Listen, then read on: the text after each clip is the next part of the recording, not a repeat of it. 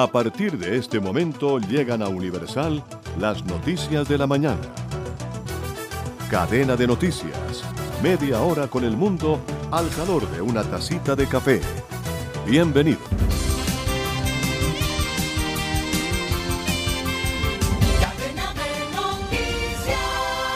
Buenos días, hoy es lunes Barranquilla, amanece con 25 grados, comenzamos una nueva semana informativa, bienvenidos.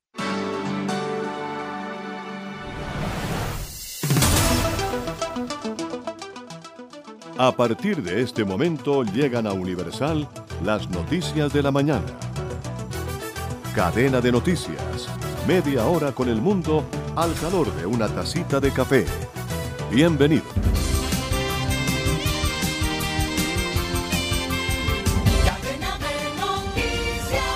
Como parte de su estrategia para promover la reactivación económica tras las cuarentenas por el COVID-19, así como incentivos para comprar a los productores locales, la Asociación de Centros Comerciales de Colombia, ACE Colombia, anunció su vinculación a la campaña orgullosos de nuestras empresas, compra lo nuestro. La campaña liderada por Colombia Productiva y el Ministerio de Comercio, Industria y Turismo. Además del anuncio desde ACE Colombia, se indicó que el comienzo del año es también la oportunidad para acceder a descuentos que llegan a ser de hasta el 60%. Dentro de las recomendaciones de la asociación para acceder a los descuentos se encuentran comprar solo lo producido en Colombia. Los primeros meses del año son los mejores para adquirir prendas de vestir, aprovechar la temporada de descuentos y adelantar las compras y también aprovechar que los centros comerciales son puntos de vacunación contra el COVID-19. ACE Colombia asocia a 190 centros comerciales en 49 ciudades. Y en otro orden de la información, el Ministerio de Salud informó que en las últimas 24 horas se confirmaron 3.381 casos positivos de COVID-19 en el país. La cifra histórica llegó a 6.047.042 y actualmente hay 21.672 casos activos. Los resultados fueron confirmados luego de procesarse 230.998 pruebas, 15.312 fueron por PCR y 15.686 por medio de antígenos. En cadena de noticias, nos conectamos con Radio Francia Internacional.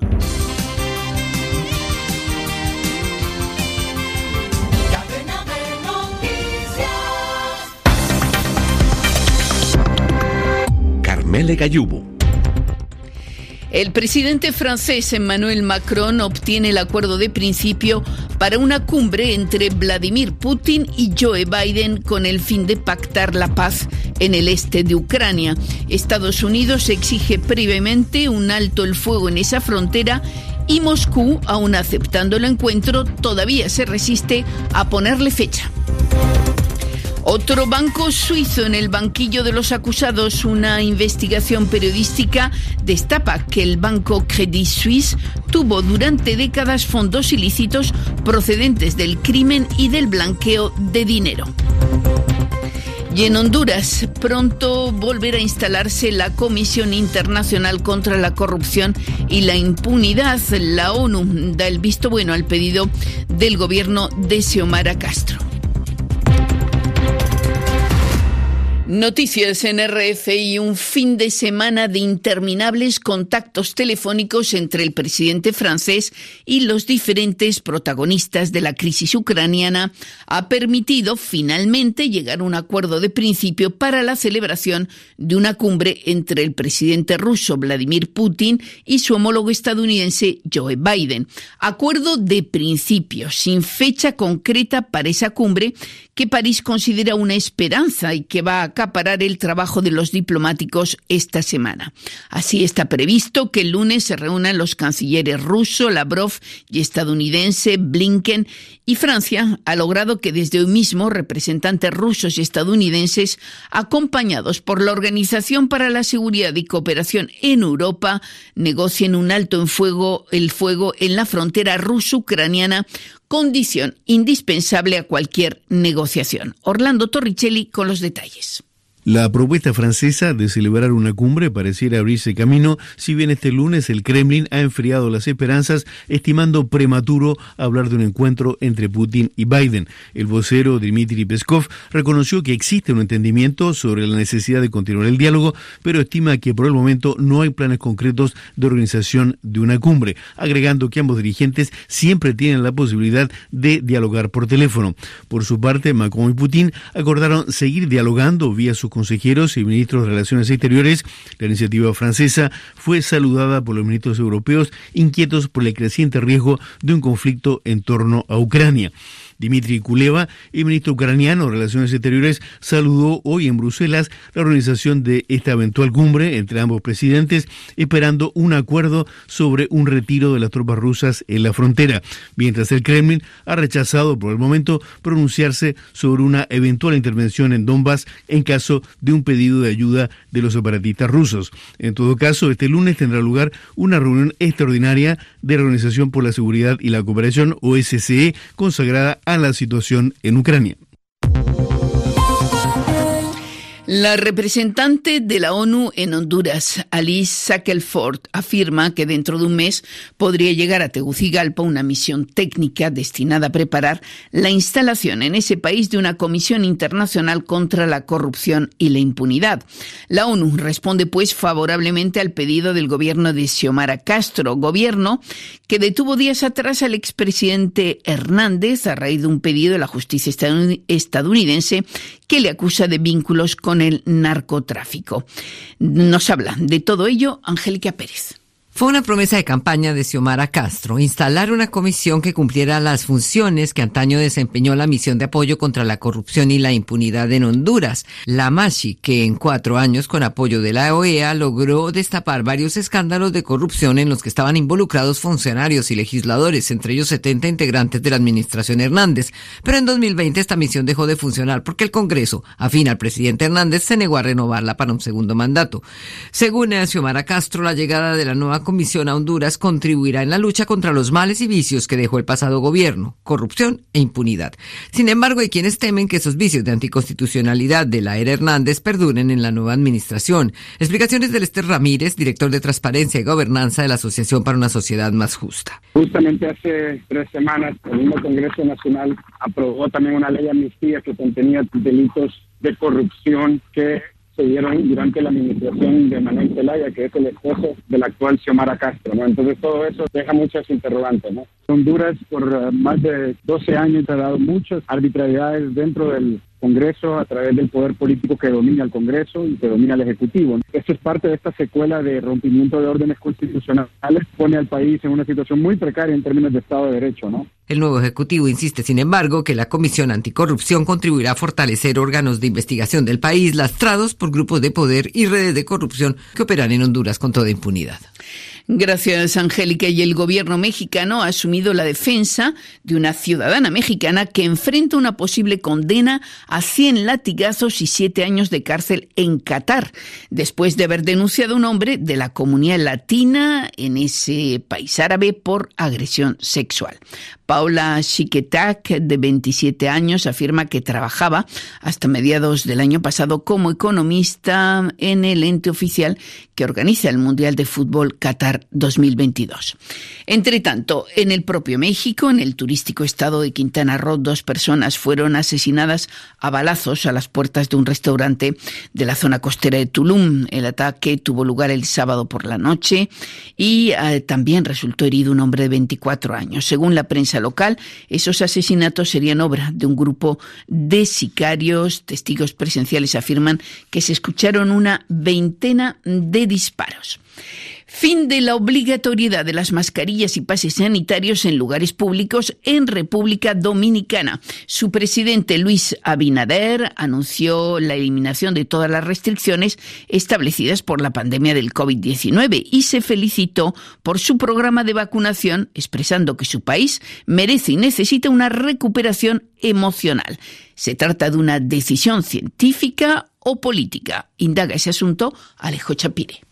República Dominicana se convirtió el miércoles en el primer país de Latinoamérica en eliminar todas las restricciones sanitarias ligadas a la pandemia de COVID-19.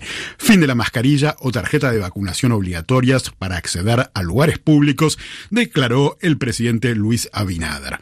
Con solo 55,7% de la población doblemente vacunada, el mandatario consideró un éxito la campaña de inoculación.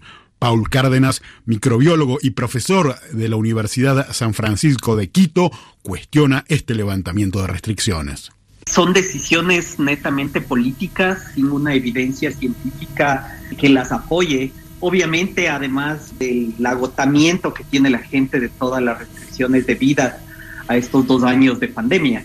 Eh, sin embargo, hemos visto de manera sistémica en varios países de Latinoamérica que o se están quitando las restricciones o se están ofreciendo quitar las restricciones independientemente de los parámetros que se deberían tomar en cuenta para eliminar totalmente las restricciones. Por ejemplo, en República Dominicana, la meta que quieren llegar a ellos desde el 70% de gente vacunada como para ofrecer esto de, quitar o, flexibilizar restricciones. Aún no llegan a esa meta. Adicionalmente, han tenido un pico de Omicron, un pico alto de mortalidad también. Ahora, con una población cada vez más inoculada, con los hospitales que ya no colapsan y con Omicron, variante predominante del COVID que provoca sobre todo síntomas leves, ¿por qué no levantar las restricciones? El profesor Paul Cárdenas. Lastimosamente, el problema es que la pandemia no acaba con Omicron y hemos visto en algunos países el surgimiento de esta hermana de Omicron, que es esta variante eh, BA2, la cual en varios países ha aumentado los casos de hospitalizaciones y mortalidad incluyendo en países desarrollados con buenos sistemas de salud como Dinamarca, por ejemplo. Y obviamente después de BA2 tampoco sabemos qué es lo que va a surgir. Entonces se entiende eh, que, que las limitaciones que ha puesto la pandemia puedan irse flexibilizando, aprovechando que ahorita han bajado el número de casos en la mayoría de países del mundo, pero lo más probable es que surja en algún sitio alguna variante que no sabemos bien qué efecto tendrá en la población y podría ser mucho más contagiosa y mucho más agresiva. Mientras tanto, la iniciativa de República Dominicana puede resultar preocupante para la vecina Haití, con bajos niveles de vacunación y un sistema sanitario muy deficiente.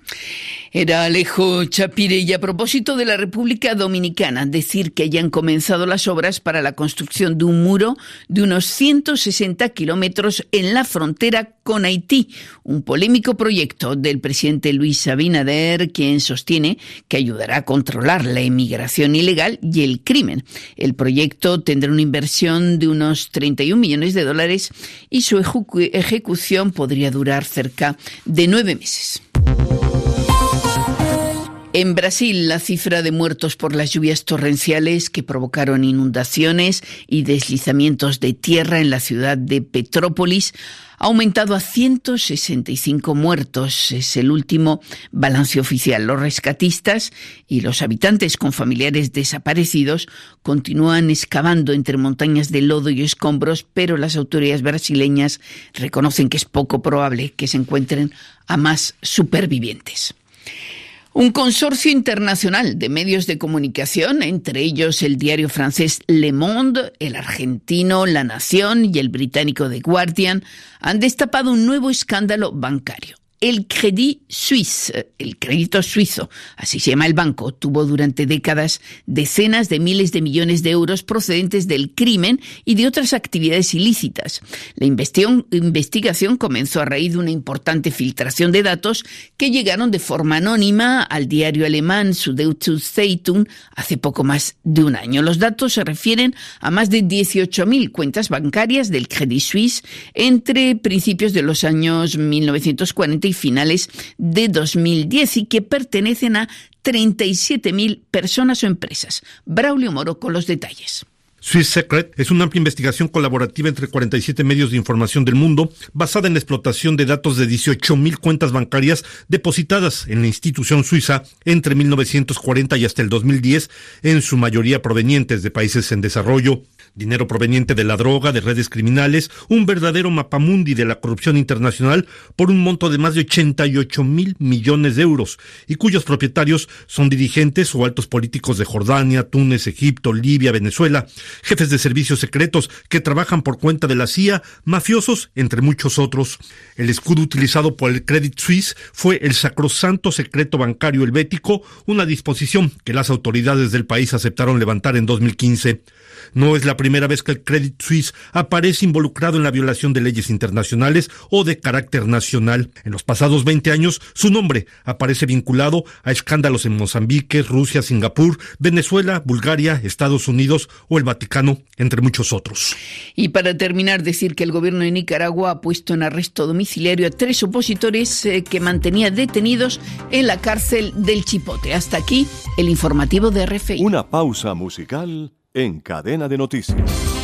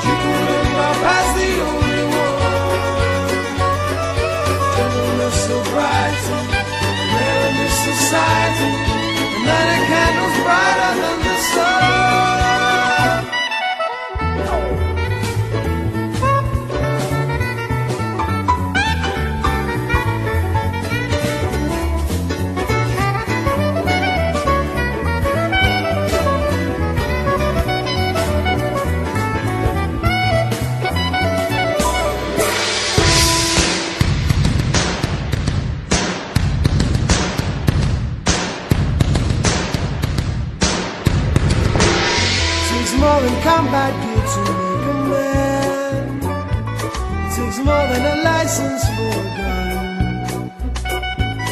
Confront your enemies, avoid them when you can. A gentleman will walk but never run. The manners make of manners, someone say. He's our hero of the day. Takes a man to suffer ignorance and smile. Be yourself, say.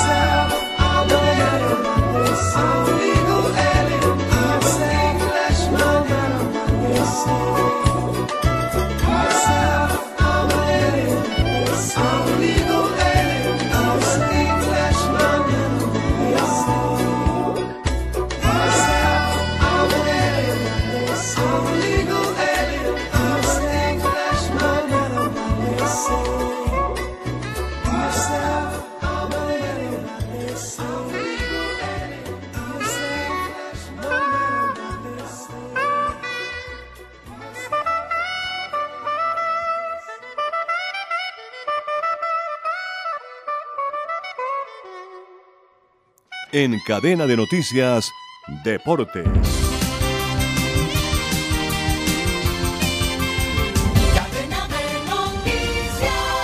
Excelente resultó el fin de semana para el ciclismo colombiano con el primer lugar de Nairo Quintana que quedó campeón del Tour de los Alpes Marítimos luego de imponerse en la última etapa de la competencia.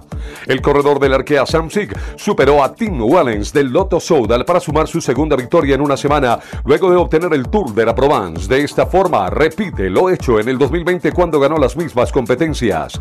Nairo va a disputar la clásica Fond Ardèche el próximo 26 de febrero y luego va a tomar la partida en la París-Niza el 6 de marzo, carrera donde se verá la cara con los principales rivales que tendrá en el próximo Tour de Francia. Asimismo, en la vuelta al Algarve de Portugal, Sergio Higuita del equipo Bora Hans Groja ganó la última etapa y el segundo lugar fue para Daniel Felipe Martínez del equipo Ineos Grenadiers. Los ciclistas cafeteros brillaron en la quinta fracción de la carrera portuguesa que coronó al belga Renko Evenepoel como campeón de la clasificación general.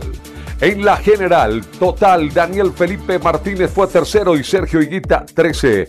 Buena actuación de los colombianos. Y finalmente, el neerlandés Wood Pulse se proclamó nuevo vencedor de la Vuelta a Andalucía. El español Cristian Rodríguez del Total Energy finalizó en la segunda posición de la general por delante del colombiano Miguel Ángel López del equipo Astana, que fue tercero, y el español Carlos Rodríguez de Lineos, que fue cuarto. Desde ayer también arrancó el World Tour. La primera etapa del Tour de los Emiratos Árabes se la llevó el alemán Jasper Philipsen del equipo Alpecin Phoenix, que venció al sprint. Hoy se disputa la segunda etapa también especial para velocistas.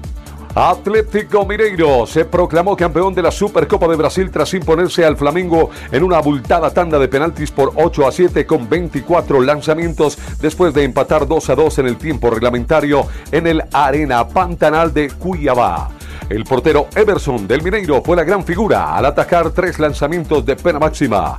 El conjunto de Belo Horizonte empezó la temporada 2022 como la anterior levantando títulos a la Liga y la Copa de Brasil de 2021 suma ahora la Supercopa. Terminaron los Juegos Olímpicos de Invierno en China. El cierre de Pekín 2022 estuvo presidido por el presidente de ese país, Yang Xinpe, el presidente del Comité Olímpico Internacional, Koi Thomas Bach, en el estadio conocido como El Nido, donde también se celebró la apertura el pasado 4 de febrero. El momento más solemne de la clausura fue la entrega de la bandera olímpica por parte del alcalde de Pekín al presidente del Comité Olímpico Internacional que la trasladó a los regidores de las dos ciudades italianas, Milán y Cortina d'Ampezzo, que albergarán las justas de invierno en el 2026. En cadena de noticias, nos conectamos con La Voz de América.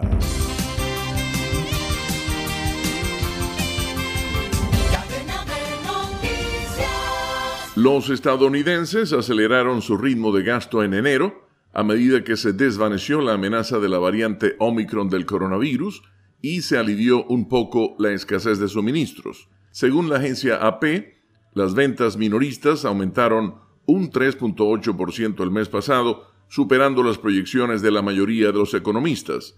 Eso en comparación con el mes anterior, cuando las ventas cayeron 2,5%, según las cifras revisadas publicadas por el Departamento de Comercio. El aumento de la inflación probablemente elevó aún más las cifras en enero. Las ventas minoristas aumentaron en todo el espectro. En las tiendas de mercancía general, por ejemplo, aumentaron 3.6%, mientras que en las tiendas departamentales mejoraron 9.2%. Las ventas en las tiendas de muebles y artículos para el hogar subieron 7.2%. El comercio en línea se incrementó un 14,5%. Sin embargo, en los restaurantes las ventas bajaron casi un 1% respecto al mes anterior, probablemente debido a que los consumidores se abstuvieron de salir a comer por temor a contraer el virus. Las ventas de gasolina también cayeron 1.3% el mes pasado. Lo que está aumentando es la inflación, alcanzando niveles no vistos en cuatro décadas, lo cual al mismo tiempo está erosionando los incrementos salariales y podría provocar una respuesta más contundente por parte de la Reserva Federal, que se espera que comience a aumentar las tasas de interés el mes próximo para tratar de enfriar la economía. Los precios al consumidor se dispararon a una tasa anual de 7,5% el mes pasado en comparación con enero de 2021, el aumento anual más pronunciado desde febrero de 1982. El informe de este miércoles abarca solo una tercera parte del gasto total del consumidor y no incluye servicios como cortes de cabello, estadías en hoteles y boletos de avión. Con la nota económica desde Washington, Leonardo Bonet, Voz de América. Escuchan Cadena de Noticias en Universal.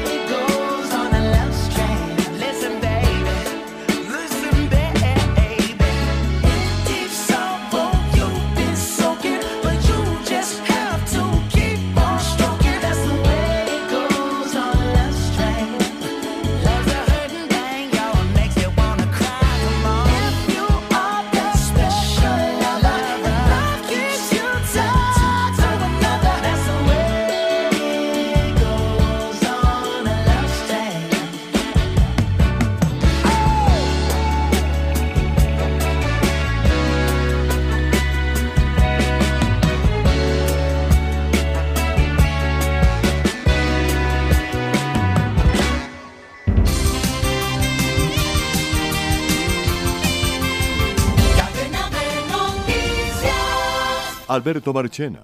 Esta es una de las historias más bizarras del rock. Bill Wyman fue durante muchos años el bajista de los Rolling Stones, miembro fundador.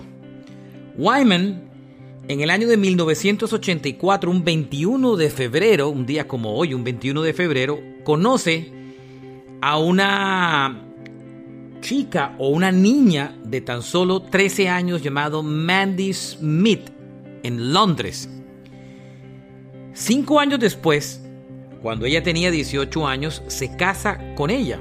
Lógicamente antes había tenido una relación. El día que se casan, ella tenía 18 años, como les dije. Él tenía 52 años.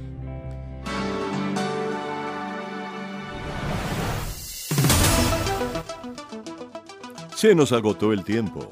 Volveremos mañana con Cadena de Noticias. Universal Cadena de Noticias es una producción de Red Radial. Radio Sin Fronteras.